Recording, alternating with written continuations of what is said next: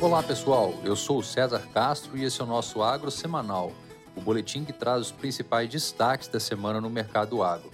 A semana foi novamente de queda para os preços da soja em Chicago, com desvalorização de 4,6% na quinta-feira frente à última sexta, para 13,36 dólares por bushel, ainda refletindo os números do USDA, com valores dentro do esperado para o balanço americano e um cenário global mais confortável para a oleaginosa para a safra 23-24. Porém, em Sorriso, o grão apresentou valorização de 1% para 117 reais por saca.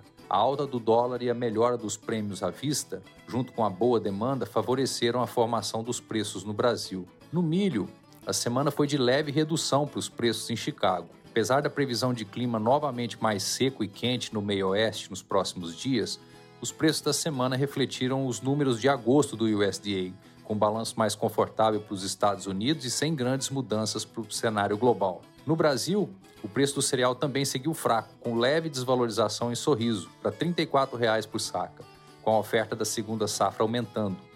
No setor sucroenergético, o destaque da semana foi o reajuste de preço da gasolina A nas refinarias, que aumentou 41 centavos por litro. O reajuste era aguardado, pois o preço do mercado internacional estava descolado das cotações da gasolina no mercado interno, com os recentes aumentos do preço do petróleo. Isso acabou favorecendo o preço do etanol após semanas sofrendo desvalorização. Em Paulínia, o hidratado fechou em R$ 2,33 por litro sem impostos, alta de 8% frente à última sexta.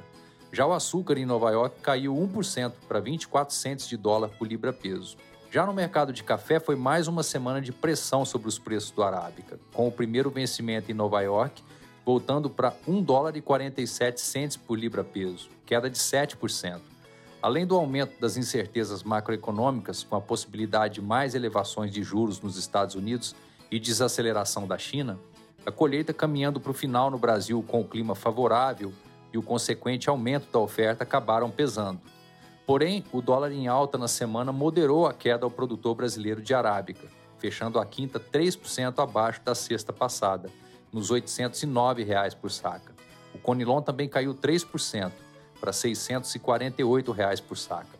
Nas proteínas animais, a tendência de baixa se intensificou no boi gordo. O indicador CPEA recuou 5% para 219 reais por arroba, com os contratos futuros indo na mesma direção, mas com maior intensidade. O outubro, por exemplo, perdeu 8% e, assim como o setembro, é negociado a 202 reais por arroba.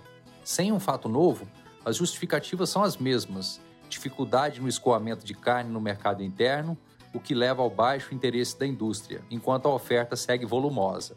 Para completar, a carcaça casada também teve leve desvalorização, embora bem menor que o boi. Já o suíno vivo em São Paulo teve alta de 2%, enquanto o frango no atacado andou de lado. E com dois novos casos de gripe aviária detectados em aves silvestres, o total alcançou 80.